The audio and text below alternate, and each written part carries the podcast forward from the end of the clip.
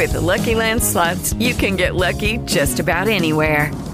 This is your captain speaking. Uh, we've got clear runway and the weather's fine, but we're just going to circle up here a while and uh, get lucky. No, no, nothing like that. It's just these cash prizes add up quick. So I suggest you sit back, keep your tray table upright, and start getting lucky. Play for free at LuckyLandSlots.com. Are you feeling lucky? No purchase necessary. Void where prohibited by law. 18 plus terms and conditions apply. See website for details. Judy was boring. Hello. Then Judy discovered ChumbaCasino.com. It's my little escape. Now Judy's the life of the party. Oh, baby, Mama's bringing home the bacon. Whoa, take it easy, Judy. The Chumba life is for everybody. So go to ChumbaCasino.com and play over 100 casino style games. Join today and play for free for your chance to redeem some serious prizes. ChumbaCasino.com. No purchase necessary. Void where prohibited by law. 18 plus terms and conditions apply. See website for details. Bienvenido a la Feria del Libro Madresférico, edición 2020.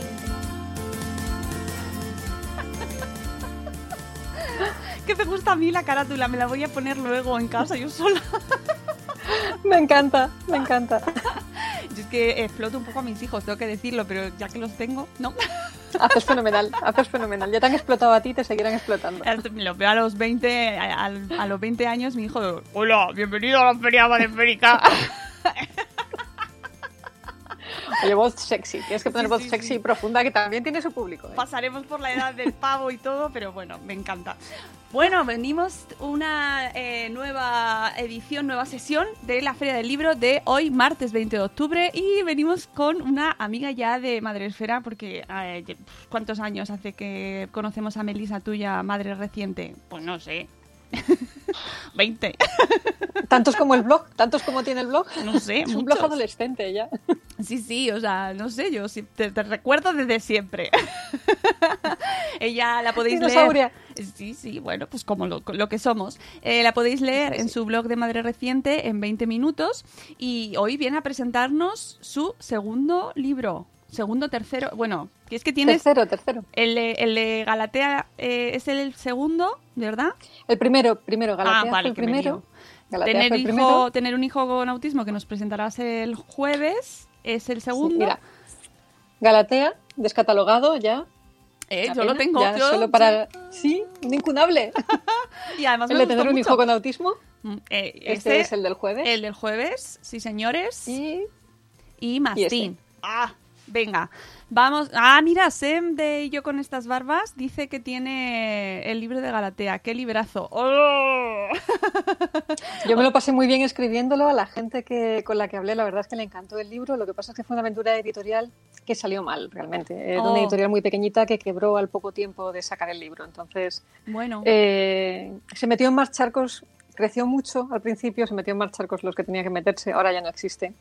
Y, y fue una pena. Borja Semper, por ejemplo, salió con ellos Ah, también. Y, sí, no, tenían, tenían nombres potentes. Sacaron a, a mucho, mucha poetisa y mucho poeta muy conocido, pero crecieron demasiado deprisa en muy poquito tiempo y eso entraña sus riesgos a veces. Bueno, pues nada, nos quedamos con el libro en la estantería y lo cuidamos con mucho amor. Oye, que si es edición ahí Exclusiva. de lujo, Primera- exclusiva. Primera y única edición. Sí, sí, pues mira, ahí ya la, la voy a guardar con mucho cariño, ya te digo, más del que le tenía, porque además es súper interesante, es ciencia ficción y se sale de todo lo que tratamos en este mundo eh, madresférico. Uy, calla, que dices, Em, que, que eh, se lo mandamos nosotros con la promo. Ah, mira, no me acordaba yo de eso, fíjate. Pues qué bien, ¿no? Pues sí. Mira qué cosas hacemos, es que tantos años. Bueno, hoy no vienes a presentar Galatea, que ya os quedáis con las ganas. Si lo encontráis de segunda No. mano, pues mm, lo podréis leer. Eh, a lo mejor ahí en, al- en alguna biblioteca, a lo mejor en algún fondo en- se encuentra. Sí, no, en biblioteca sí que hay, a lo mejor en, bueno, en digital está. Y oye, y si alguien tiene mucha curiosidad, que me escriba que yo la voy a llevar una copia digital y ya está. Ah, muy bien, muy bien. Pues hoy presentamos Mastín, que ya su Mastín. nombre mm, nos ya nos indica algo, nos da, nos da una pista, porque somos muy inteligentes Sí, ¿verdad? y hemos estudiado. Y entonces pensamos que Ah. va de algo. De esto, de esto que hay por aquí. que Perretes. para los que nos escuchan y no nos ven es un perro gigante de peluche. Sí. ¿Quién es. Mastín? ¿Quién es Mastino? Ah, ¿Qué, qué personaje? ¿Qué, qué, ¿De quién hablas? A ver, Mastín es, es un chaval realmente es una novela pensada que yo empecé a escribir para el público adolescente, aunque lo ha leído gente de todas las edades, los más jovencitos yo creo que en torno a 13, 14 años y adultos. Y mi idea era acercar el mundo de la protección animal, que yo lo conozco muy bien, porque en 20 minutos, antes que ser madre reciente, tenía otro blog de protección animal que sigo teniendo, más veterano todavía, más dinosaurio, que es en busca de una segunda oportunidad. Con lo cual eh, he tenido la posibilidad de ser espectadora de primera fila de excepción de, las transformaciones que ha habido de cómo funciona el mundo de la protección animal. Y Martín, se llama Martín, es un chico, un adolescente con 17 años, que por cosas de la vida, porque su madre se mete en algunos líos y su madre le dice, vas a hacer algo con tu tiempo, no lo vas a perder, hijo, pues acaba de voluntario en una protectora. Acaba de voluntario en una protectora porque hay una vecina nueva que llega al bloque, que es muy guapa ella, que es voluntaria en una protectora. Entonces, ah, pues iba detrás. Esa, esa, motivación extrínseca que nos hablaba ayer Víctor Arufe en otra, en la feria, pues sí. aquí está, aquí está aplicado. Y lo que estamos aprendiendo con la feria del libro, madre mía. ¿O que sí? Pues nada, Martín empieza, empieza a colaborar en esa protectora de animales, empieza a abrir los ojos a todo lo que hay y eso además le ayuda a él a crecer. O sea, es hay muchas novelas que se ubican en ese momento de la adolescencia o de la juventud en la que uno da ciertos pasos de construcción de tu personalidad y, y, y empiezas a tomar conciencia a lo mejor de hacia dónde te quieres dirigir en la vida o no. Y este es el momento concreto de Martín en el que esto pasa. Y le llama Mastín, esta chica le pone el apodo de Mastín porque ya va poniendo apodos a la gente, hay gente así. Ah, o sea, que Mastín no es el no es no se trata de un perro, sino del protagonista que es el apodo que le Efectivamente. Eh, ya nos has dicho un poco el público al que va, con lo cual mmm, entendemos que es opción para cuando nuestros hijos van ya creciendo uh -huh. regalárselo. Di sí, digamos que el equivalente es, para hacer así un símil que todo el mundo tenga en la cabeza, pues a lo mejor un, un alfaguara, para entendernos. Un Ah, libro. Un libro juvenil eh, para chavales adolescentes. No hay nada sucio, duro, excesivamente. O sea, hay alguna escena a lo mejor que sugiere, o, pero no hay nada que no sea de todos los públicos. Si digo más lo de a partir de 14, 15 años, es más que nada para comprender lo que hay detrás de la historia, para poder sacarle partido a la historia. Porque con 12, hijos, o sea, 12 años que tiene casi mi hija, a lo mejor se lo podría leer, pero no se iba a enterar de la misa a la media. Ya. O creo yo que no se iba a enterar de la misa a la media. Bueno, es interesante. No es porque no se fuera, porque se fuera a asustar, entiéndeme. Y nos, eh, nos decías antes que hablaba, bueno, que estaba eh, o- inspirado por esa realidad de, de las protectoras de animales, eh, de la cual creo que sabemos muy poco, ¿no, Melissa? Eh, menos de lo que deberíamos, pero también es complicado. Como todo en esta vida, como la discapacidad o el autismo, que es mi otro libro, hasta que no te tocan las cosas de cerca realmente no las conoces, hasta que no te ves la necesidad de aproximarte a ellas. Y hay veces que hay aproximaciones superficiales que te dan a entender que tú conoces esa realidad, pero realmente no es así. O sea, porque son, más, son realidades más complejas de lo que parece cuando te metes en ellas. Eh, este libro, además de ir sobre protección animal, es 100% solidario con una protectora de animales que hay en Asturias, que es quien lleva el albergue municipal de Gijón, que es la Fundación Amigos del Perro. O sea, este libro salió por crowdfunding, porque yo lo estuve publicando en el blog eh, en plan folletín decimonónico tipo Dickens, pues todas las semanas publicaba un capítulo hasta que se terminó el libro al cabo de un año. Eh, son experimentos literarios que me da a mí por hacer. El libro ya estaba online, con lo cual no había a priori editoriales interesadas en un libro que ya estaba, que no era inédito, igual que los premios, pues tampoco puedes presentar un libro que no es inédito. Al final lo sacamos por crowdfunding, se consiguió un puñadito, un, un pellizquito interesante de dinero para la protectora, para los perros y gatos que ellos albergan, o sea que fenomenal. Y el libro se puede encargar perfectamente en una librería, pero realmente lo ideal sería entrar en Fundación Amigos del Perro, si hay algún interesado, y ahí en la tienda de Fundación Amigos del Perro pues está el libro. Y como los gastos se cubrieron vía Berkami, realmente todo lo que los 17 euros del libro son íntegros para ayudar a los animales abandonados. O sea, no, yo no veo un duro ni lo ve nadie más que los perros y los gatos. Hemos puesto el enlace, de hecho, directo a la fundación en el, Ah, en fenomenal. el programa de Spreaker, en la, en la web, en el programa de- de- del día de hoy, en nuestra web de Madresfera. En el enlace del libro os lleva directamente a, a la fundación para que lo compréis que eh, siendo solidario, pues amigos, en este caso, mm, ni sorteo ni sortea, a comprar el libro, ¿vale? Vamos a ayudar. ¿Qué necesitan eh, las protectoras de animales? Uf, pues de todo, mira, y en estos tiempos extraños todavía más, porque eh, siempre he necesitado, por ejemplo, voluntarios. Y se puede ser voluntario de muchas maneras, porque voluntario puede ser el que va allí los domingos y pasea perros, como el que sabe de manejo de redes sociales y se ofrece a llevarles las redes sociales, que son una puerta fantástica para que las protectoras se den a conocer y consigan adopciones y creen conciencia. Como yo soy albañil y, oye, mira, ¿qué necesitáis que tape aquí un boquete en uno de los cheniles? Pues voy a echar una mano. Es que cualquier cosa que sepamos hacer en una protectora va a venir bien. Obviamente necesitan socios, obviamente necesitan eh, adopciones, pero eso es más complicado. O sea, eso es cuando realmente tú tienes el momento, las circunstancias que te permiten meter un animal en tu casa. Se necesitan padrinos de los animales, que es un regalo precioso. Yo siempre digo que, mira, el último cumpleaños a mi cuñada, pues le regalé el apadrinamiento por un año una gatita tricolor con su foto, su marco, sus cosas. Es un detalle estupendo. Necesitan acogidas. Ser casa de acogida temporal, por ejemplo, es una cosa maravillosa, es una experiencia muy bonita y muy generosa y que, que solo requieren eh, que estés mentalizado para el momento de la separación, porque ese animal luego encontrará un hogar, se irá con otra familia que será su familia definitiva. Pero animales mayores, ahora que viene el invierno, cachorros, convalecientes, no es el mejor sitio para estar una protectora, con lo cual viene muy bien esas casas de acogida. En los gatos, sobre todo, porque las protectoras no son el lugar ideal para los gatos. Hay muchas asociaciones protectoras que funcionan única y exclusivamente con casas de acogida. Si no las hubiera, no podrían, no podrían operar. Eh, necesitan ayuda por tantos lados realmente que por poquito que nosotros tengamos, seguro que encontramos la manera de, de, ayudarles. Y lo que necesitan sobre todo, sobre todo, sobre todo, es que no aumentemos el problema. O sea, que no creemos más problema del que ya hay.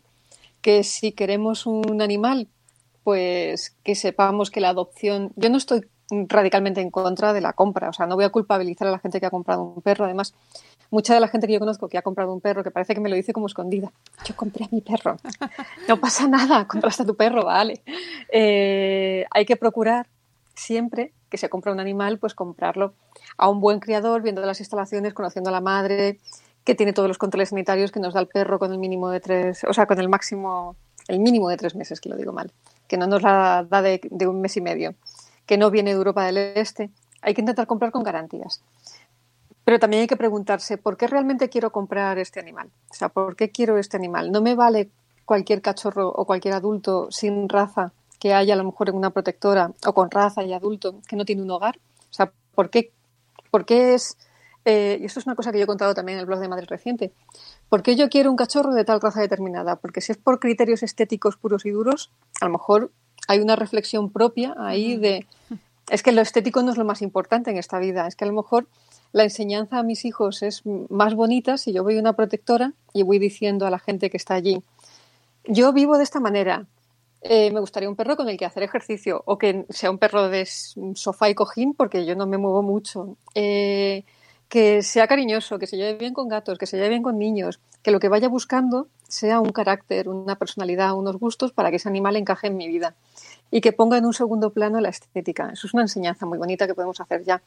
Porque por desgracia hay veces que los animales se tratan como complementos de moda y eso de verdad crea muchos problemas, muchos. Uf, eh, es que además se acerca... Me estoy enrollando. No, no, no, no. Córtame, que me enrollo mucho. Es tu programa, Melissa, es tu libro. que simplemente apuntar que se acercan fechas y, y que es, un, es una hay que tomarlo en consideración también de cara a esos regalos eh, y esas bueno, esas ideas que se ocurren, ¿no? De, que puede hacer mucha ilusión en esta casa, en esta familia. sabemos que se pide tener un cachorrito y que escucharte a ti, ¿no? Y visitar, por ejemplo, una casa acogida. A lo mejor ahora no es el mejor momento, pero en otro momento, pues sí que puede ser una buena experiencia mm, no sé si muy traumática o no, pero sí educativa de cara a que, la, a que los niños entiendan también ese tipo de cosas, sobre todo si nos dan mucho la matraca con este tema, ¿no? Pues sí, a ver, hay protectoras que se pueden ir a visitar con niños y otras que a lo mejor no. Claro. No por nada, sino porque las instalaciones muchas veces tampoco son las más adecuadas. No porque los animales estén mal, ¿eh? sino porque no, por seguridad más que nada, o sea, porque hay hierros sueltos y cosas así a veces. Entonces, eh, hay protectoras en cambio que están fenomenal y que han conseguido llevar veteranas han conseguido pseudo profesionalizarse, que está fenomenal, y que la experiencia es otra. Eh, sí, visitar una protectora, la verdad es que, aunque fuera virtual, ahora que hacemos todo virtual, aunque fuera por fotitos y una videovisita, es una cosa que los colegios yo creo que deberían hacer, porque igual que enseñarles, eh, yo sabes que como periodista recibo pues comunicados de todo el mundo y, por ejemplo, la, de la Guardia Civil me llegan todas las incautaciones que hacen de, de cachorros, de perros, de criaderos multirraza. Si vieran esas imágenes también de cómo tienen muchas veces perros pequeñitos de razas como bichón maltés o chihuahua o demás, que además como son tan pequeñitos puedes tener un montón de hembras en cajitas como de gallina.